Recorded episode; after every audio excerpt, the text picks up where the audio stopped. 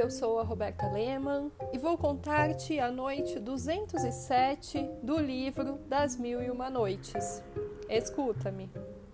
Senhor, deixamos ontem a confidente de Shenzhen Nihar na mesquita, onde contou ao joalheiro o que com ela se passara e as circunstâncias da volta de Shenzhen Nihar ao palácio.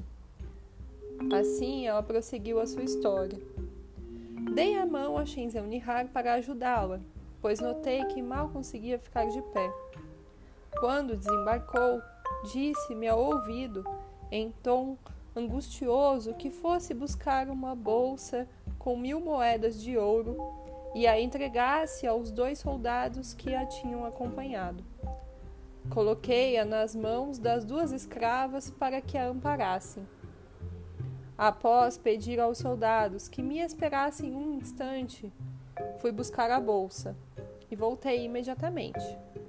Entreguei-a aos soldados, paguei o barqueiro e fechei a porta. Voltei para Shinzeu Nihar, que ainda não tinha chegado ao seu aposento. Não perdemos tempo. Des Despimos-la e deitamo-la. Mal se achou no seu leito, pareceu estar prestes a dar o seu último respiro. No dia seguinte, as outras mulheres demonstraram-se ansiosas por revê-la, mas eu lhes expliquei que ela regressara extremamente fatigada e que necessitava de descanso a fim de refazer suas forças. Prestamo-lhe, as duas escravas e eu, todo o auxílio que pudemos imaginar e que ela podia esperar do nosso zelo. A princípio, teimou em não querer nada, e nós teríamos nos desesperado se não tivéssemos notado que o vinho que lhe dávamos de vez em quando a reanimava. De tanto insistirmos, finalmente vencemos sua obstinação e obrigamo-a a comer. Quando havia em condições de falar, pois não fizera outra coisa senão chorar, gemer e suspirar até então. Pedi-lhe que contasse por que ventura conseguir escapar dos ladrões. Por que exiges de mim, disse-me com um profundo suspiro, que eu renove tão grande aflição? Provera a Deus que os ladrões me tivessem tirado a vida em vez de deixá-la. Os meus males estariam terminados, ao passo que só vivo agora para sofrer. Senhora, respondi-lhe, suplico-vos atender-me.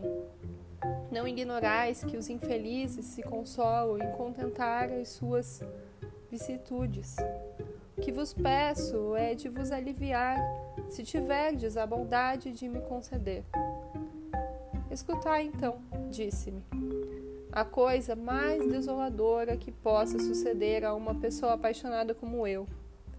Quando vi entrar os ladrões empunhando alfanges e punhais, julguei ter chegado o derradeiro instante da nossa vida e lastimei a morte do príncipe da Pérsia, pouco me importando com a minha, visto que morreria com ele. Em vez de se atirarem contra nós para nos atravessar o coração como eu esperava, dois deles foram incumbidos de nos vigiar, enquanto os outros faziam fardos de tudo quanto havia no aposento e nos contíguos. Quando terminaram, saíram carregando os fardos sobre os ombros e nos levaram com eles. Pelo caminho, um dos que nos acompanhavam me perguntou quem eu era. Respondi-lhe ser dançarina. Fez a mesma pergunta ao príncipe, que disse ser um burguês. Quando chegamos ao nosso destino, onde passamos por novos terrores, agruparam-se os ladrões em torno de mim. E após examinar o meu vestido e as ricas joias que me ornavam, desconfiaram de que eu havia escondido a minha identidade. Uma dançarina não se traja assim, disseram-me. Quem sois realmente? Ao verem que eu não respondia, disseram ao príncipe da Pérsia: E vós, quem sois? Fácil é notar que não sois um simples burguês, como garantisses. Ele também não me deu resposta, ao que desejavam saber, limitando-se a explicar-lhes apenas que fora visitar o joalheiro, cujo nome citou e a casa pertencia. Conheço esse joalheiro, disse imediatamente um dos ladrões, que parecia gozar de autoridade entre eles. Devo-lhes algumas obrigações, sem que ele saiba de coisa nenhuma. E sei que possui outra casa. Encarrego-me de trazê-lo aqui amanhã. Só vós deixaremos quando soubermos, por intermédio dele, quem sois. Até lá ninguém vos maltratará. O joalheiro apareceu no dia seguinte e, para nos ajudar, declarou aos ladrões quem éramos verdadeiramente.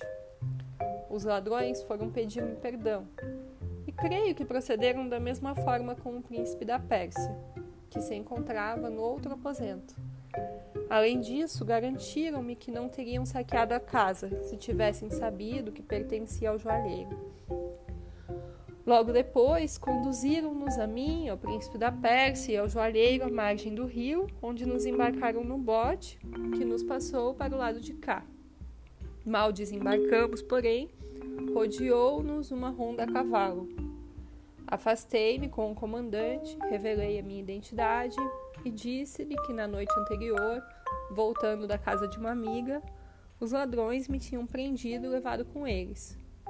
Que eu tinha me apresentado e que, pondo-me em liberdade, tinham perdoado também os dois homens que me acompanhavam, após eu lhes ter declarado tratar-se de conhecidos meus.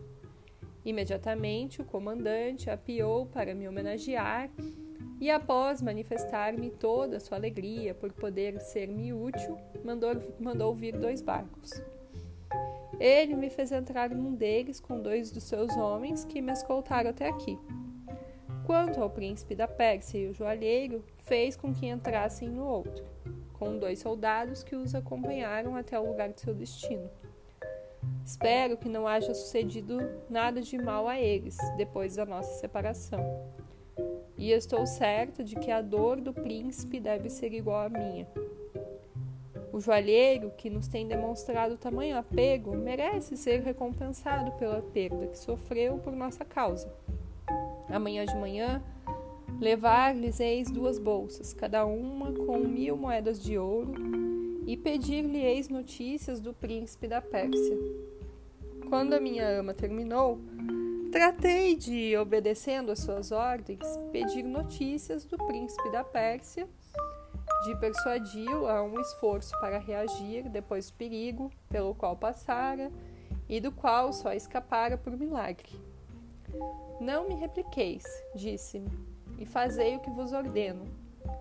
Fui obrigada a calar-me e vim para lhe obedecer. Estive em vossa casa e lá não vos encontrei, não sabendo se vos encontraria onde me indicaram.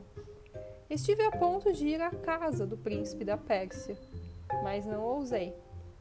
Deixei as duas bolsas com uma pessoa minha conhecida. Se me esperardes, não tratarei em trazê-las. Sherazade, percebendo que era dia, se calou. Na noite seguinte, continuou a história, dizendo ao sultão da Índia: